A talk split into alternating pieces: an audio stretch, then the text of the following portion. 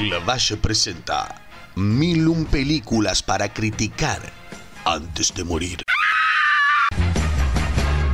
Muchas gracias Martín Gallo por esta hermosa presentación y a ustedes por estar del otro lado. Mi nombre es Laura Valle y los invito a acompañarme en este recorrido por la historia del cine criticando cada película en el listado de Steve Schneider. No será una tarea fácil, pero sí divertida, mientras recordamos clásicos amados por todos y tal vez, solo tal vez, descubrimos películas que se transformarán en nuestras favoritas. Acompáñenme, empecemos.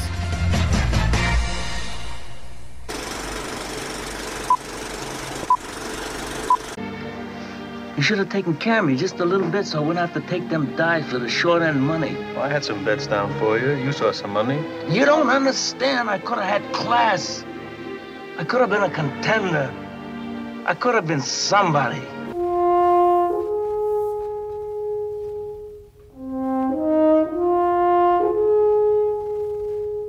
La película que veremos hoy tiene un 99% en Rotten Tomatoes, con un crítico diciendo, drama sobrevalorado. Así nomás. Nada más ni nada menos. Drama sobrevalorado. Suficiente.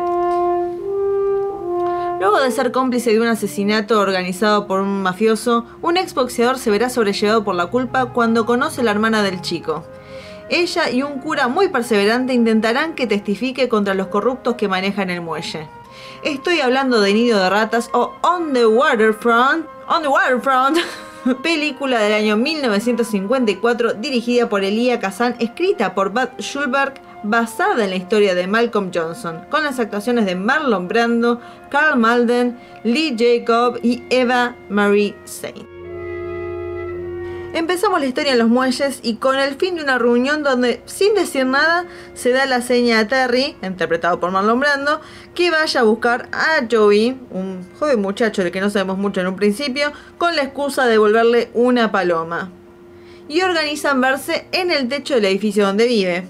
En cuanto Joey sale de la cámara, o sea, le está hablando atrás de la ventana, entonces Joey sale de la ventana para ir al encuentro, la cámara se eleva y nos muestra que ya hay gente en el techo esperándolo.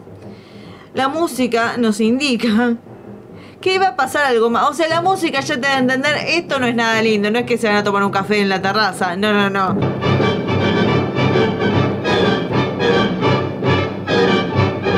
Probablemente las cosas no le salgan muy bien. Y en menos de un minuto tiran a Joey de la terraza para obviamente morir. Y no es para nada discreto el asesinato y la gente parece aceptarlo. Hasta los propios padres de este muchacho lo, aceptan. No es a la medianoche, a escondidas, no es que lo apuñalan y le tapan la boca para que no grite. No, no, no. Como a las 9 de la noche se murió Joey, lo tiraron claramente todos lo saben, nadie van a decir nada, porque en realidad lo que están diciendo cuando está ahí casi, casi al borde de la muerte, porque está ahí agonizando, eh, lo que todos mencionan es, bueno, y Joey se la buscó al querer hablar sobre la mafia del muelle, porque él justamente lo que iba a hacer parece iba a testificar en contra de los que tenían todo organizado eh, en ese barrio. Y por eso, bueno, se la buscó. Eso es lo, que iba a pasar y todos parecían saberlo. El único que parece sorprendido con esto es Terry, el propio Marlon Brando, que fue el cómplice prácticamente, quien supuestamente pensaba, supuestamente, porque uno llega a decir, realmente pensaba que él decía, ah, pero yo pensé que iban a hablarle nada más. No, era obvio que lo iban a matar, pero bueno, está bien, ahí vos, Terry. Ya con eso empieza lentamente el cambio eh, en el personaje que parece un re o sea el personaje de Terry parece y muy bien interpretado por Marlon Brando parece este tipo que, que, le chupa todo un huevo que es un rebelde un jodido pero realmente hace todo lo que dice el jefe mafioso que es Johnny interpretado por Lee Jacob y su hermano Charlie. Encima va, después de que matan a Joey, él va a una reunión donde están organizando todo, donde bueno, el que quiere ir a trabajar me tiene que dar una parte de lo que gane y demás lo recontra boludean, lo tratan de tarado en su cara, se le cagan de risa. Y este supuesto que se hace el rebelde, ah, sí, baja la cabeza, deja que lo recontra boludeen. Pero parece que es muy querido, más porque, bueno, ayudó a que, a que maten a Joey. Después, o sea, porque todo el tiempo le están haciendo eh, comentarios de, bueno, así te quedó la cabeza después de tanto pelear y demás. Empezamos a descubrir que es boxeador. Y después, a medida que pasa la película, también descubrimos que, ah, bueno, este, este compromiso con la mafia viene de mucho tiempo antes, porque él era un boxeador que se dejó ganar una pelea para darle mucha plata al personaje de Johnny y a todos sus amigachos. Y al mismo tiempo le cagó la carrera, así de simple.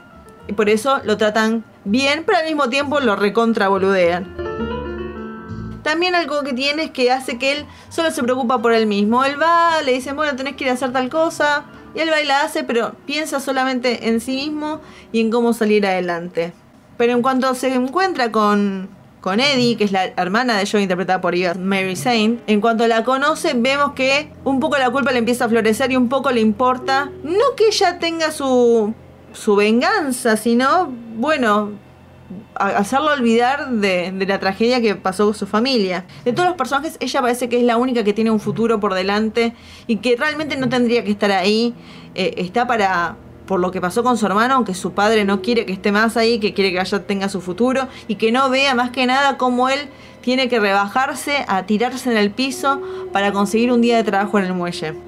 Ella es la única que parece reaccionar como corresponde a la muerte de su hermano. Y aunque todos saben quién fue, no es un secreto quienes la mataron, pero ella insiste que, bueno, quiere saber exactamente quiénes son, qué es esta organización y tirar todo abajo eh, ella sola. Pero no tanto ella sola porque quiere convencer al padre Barry, interpretado por Carl Madden, para juntar gente que quiera enfrentarse a estos mafiosos. Eh, se le plantea desde el punto de vista, bueno, usted es un cura, él va a hacerle la extrema unción a, a Joey y ella le presenta como, bueno, pero ¿qué más podemos hacer? Esto no es suficiente. Entonces entre los dos empiezan a organizar reuniones para que la gente empiece a hablar y no tengan miedo.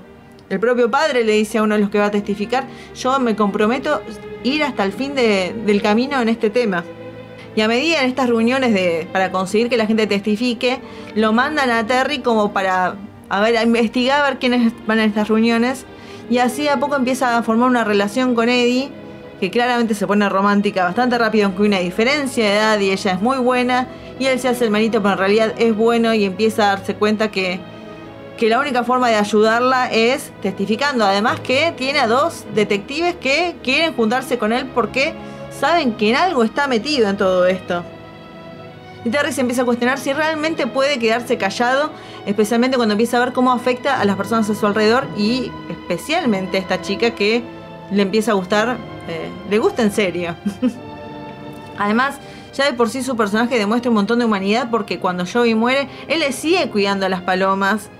O sea, el personaje quiere aparentarle algo que realmente no es y te das cuenta casi enseguida que, que es mucho más de, del tipo chico rebelde que quiere aparentar. Realmente me gustó mucho la película y el ambiente que crea, donde es un barrio donde todos dependen de este ingreso de dinero por este trabajo que está tan controlado y la conformidad de los personajes al orden establecido. Ah, bueno, mataron a tal y era lo que iba a pasar, sigamos adelante con la cabeza gacha. No tengo un día de trabajo en el muelle, bueno, listo, tendré que venir mañana y pelearme hasta conseguir un trabajo. El personaje de Terry me cae muy bien y Brando tiene el carisma, rebeldía y esta inocencia para, interpretarlo. Yo sé que es Brando, que nadie puede hablar nada malo de él, que es el actor de los actores y que todo el mundo lo ama y está muy bien eh, y tiene su carisma ahí. Todos hablan de la escena del auto donde él le dice a su hermano podría haber sido un gran boxeador y demás. Y yo cuando llegó esa escena dije, ay, por favor, voy a ver la gran escena eh, de la que hablaron durante años, de la que hablaron todos los críticos mencionan siempre esa escena como un gran momento de actuación. Y creo que me la pusieron muy arriba la situación y cuando la vi dije, esto no me parece tampoco wow. O sea, está bien la actuación, pero tampoco es la gran cosa. Hay otras escenas y decisiones que me gustan más de Brando y que no se mencionan tanto. Como bueno, hay una escena donde a Eddie se le cae un guante, él lo levanta y se lo pone en su mano. Eso me encantó, me volví loca, dije qué buena idea. Y eso vino de una improvisación donde Brando hizo eso y al director le encantó y le dijo vamos a dejarlo así. Y la verdad que para mí funciona bárbaro la escena con esa idea de Brando. Que obviamente siempre, no importa que yo diga que no me pareció la gran cosa esa escena del auto, es un gran actor y todo el mundo lo ama y va a quedar así por siempre. Pero también yo todo el mundo habla de Brando y nadie habla de Carl Madden como el cura, que también me parece como un segundo protagonista en esta historia. Eh, otro que busca justicia hasta el último momento, da, grandes da un gran monólogo en una escena. Eh, me parece que, que, da el corazón, o sea, el personaje de Eddie también es el corazón de la película, pero él la acompaña bastante, me parece que es un gran actor.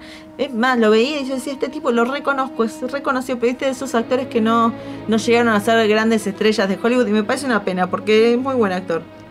Y obviamente Lee Jacob haciendo del mafioso de Johnny tiene toda, toda la personalidad. Bueno, Lee Jacob es que hablamos de 12 hombres en pugna, una de las películas que ya mencionamos en otro episodio, donde también hace un hombre enojado y acá le queda bárbaro el papel de hombre enojado, pero que quede bien claro, no es una caricatura en la película, no es el típico hombre que grita, es un mafioso que eh, sí tiene que gritar, pero también cuando tiene que quedarte mirando fijo, como decir te voy a fulminar, es te voy a fulminar y realmente lo sentís. Y yo ya lo adoro tanto por dos hombres en pugna que puede hacer lo que quiera para mí. Puro corazón, te quiero, Lee Jacob. Ya sé que no estás con nosotros, pero en mi corazón vivirá siempre. La historia es atrapante y se suma la atención y es constante la suma de la tensión cuando vemos que Terry empieza a tener peligros grandes. Pero creo, creo, creo, creo. Pero creo que la película se estiró en un final que tal vez. Hay, una parte donde puede ser ese el final. Y después hay como 20, 25 minutos más. Que como quiere hacer una. No, sé.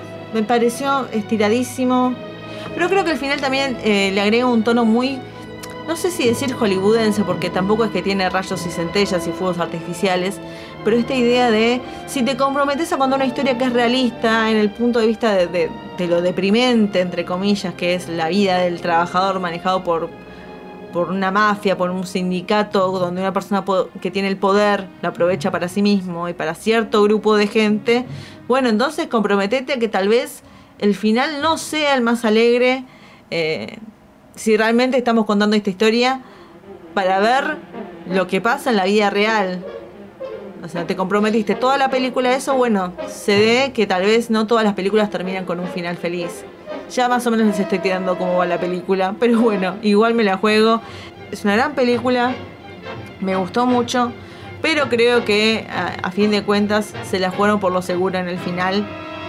Pero igual, sigue siendo un clásico muy válido que esté en este listado.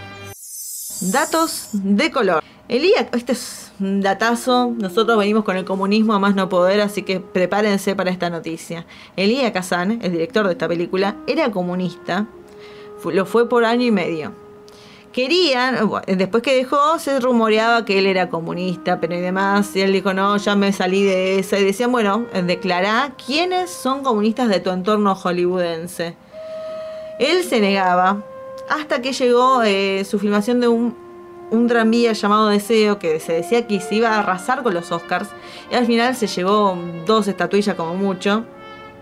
Y ahí es cuando Kazan se asustó y dijo, momento, me están arruinando la carrera a propósito.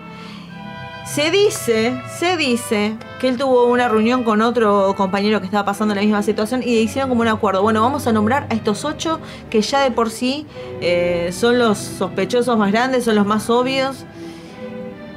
Y no vamos a afectar mucho un... O sea, esto es lo que ya va a pasar, digámoslo, y evitemos otras cosas. Pero bueno, es una situación muy complicada porque a fin de cuentas como que cierto sector de Hollywood lo bloqueó por esta traición de decir nombres al gobierno, de, de, cagarle la carrera a estas personas. Pero bueno, también yo tampoco me quiero poner en juzgar y decir que hijo de puta este ahí la casan. Porque a fin de cuentas, ¿qué sabe uno? ¿Qué va a hacer en esa situación cuando sentís que tu carrera está eh, yéndose a la mierda y, nada. Hay que pensarlo desde ese punto de vista. Que, también sería una muy buena película, la historia de Elia Kazan. Voy a anotarlo en mi cuaderno de ideas. Eh, pero ¿a qué estoy yendo con todo esto? Además de contarle un poco más de, comunismo y Hollywood, es que se dice, bueno, después de que pasó todo esto, Elia Kazan hizo esta película y muchos dicen que él como hizo una proyección de lo que a él le pasó, como que él era Marlon Brando y tenía que nombrar a aquellos eh, que creían que estaban haciendo las cosas mal. Pero bueno, libre interpretación. Él nunca dijo, ah, no, sí, es sobre el comunismo. Pero sí, como queda que es eso. Tanto que hablan de la maravilla que fue Marlon Brando, se dice que cuando ya la película estaba terminada se la mostraron a él y le dio tanta vergüenza, dijo, qué mal que actuó, soy una porquería, que en medio de la función, de la función privada, agarró, se paró y se fue, y ni no le habló a nadie, como que no quería saber nada. Y bueno, está bien, era muy autocrítico parece. Eva Marine Saint eh, fue su primer película y ganó el Oscar a Mejor Actriz de Reparto. Qué suerte, la verdad, suerte de primeriza. Eh, y actúa muy bien, así que me parece acorde, pero qué afortunada. Hay tantas. Glenn Close, Glenn Close tiene tuvo una carrera y todavía no ganó un fucking Oscar. Y esta Eva Mary Saint ya la pegó de una. Bueno, la vida es así. ¿Qué se le va a hacer, Glenn Close? Igual te queremos. La película realmente quería ser realista y filmaron en un lugar donde estaba la mafia también, en una zona mafiosa. Entonces el director Elia Kazan se tuvo que conseguir un guardaespaldas para filmar porque realmente le agarró miedito de que, no sé, que la mafia le hiciera algo, así que hay que tener mucho cuidado. Un dato interesante también, un dato de color interesante, era que la película en realidad iba a ser protagonizada por Sinatra. Es más, hasta se dio un acuerdo de manos con Elia Kazan de que él iba a ser el protagonista, hasta que la productora dijo, no, necesitamos eh, una estrella que nos traiga plata todo bien con Sinatra, que uno dice Sinatra te va a traer plata también, pero dijeron no, queremos a Brando y así lo consiguieron, algo que le molestó mucho a Sinatra, obviamente, y también me parece, yo no quiero meterme en estos temas porque tampoco es un dato de color de la película, Sinatra estaba muy metido con la mafia de Las Vegas, así que es todo muy mafioso. Ahora es muy interesante porque varias de las películas que vamos a hablar, eh, hay un listado en el Vaticano de 45 películas que para ellos son las mejores películas. Debería haberme hecho el listado del Vaticano, era más fácil, ya lo hubiera terminado, pero no, me puse el de mil y un películas. Pero bueno, esta es una de las películas favoritas del Vaticano y está en ese listado, así que bueno, bien por el Papa que la debe estar viendo ahora por TV. Películas para recomendar, la verdad que no se me ocurrieron muchas. Quería buscar algo medio de traición, pero también me gustó la idea de la culpa, de, pertenecer a algo que te empieza a dar culpa y conocer a alguien a quien afectaste y que esa persona te haga cambiar de opinión. Y me hizo acordar que tampoco, o sea, uno dice, bueno, algo ahí tiene, que es The Town, película del 2010, dirigida por el señor Ben Affleck. Eh, protagonizada también por él, Jeremy Renner y Rebecca Hall, este muchacho que participa en robos y como que secuestran a esta chica, de la cual Ben Affleck empieza a seguir y como que empiezan una relación. Y no, tiene que ver nada con la mafia ni nada de eso, pero eh, es una buena película. No comparo a Affleck con Marlon Brando, pero tampoco es un mal actor, así que véanla porque es una película muy entretenida. Mejor que Argo, es seguro. Y sí, lo dije, odio Argo, así que aguante de Town. Y así terminamos con la película número 68 del listado. Estamos llegando a los 70, increíble. No nos aceleremos, vayamos a ver Nido de Ratas on the Waterfront. Un gran peliculón eh, que merece estar en el listado. Ya volveremos con Elia Cazón, ya volveremos con Marlon Brando, pero todavía no. Sigamos y veamos otras películas mientras, porque solamente nos quedan 933 para ver y criticar. Así que nos veremos y será hasta la próxima película.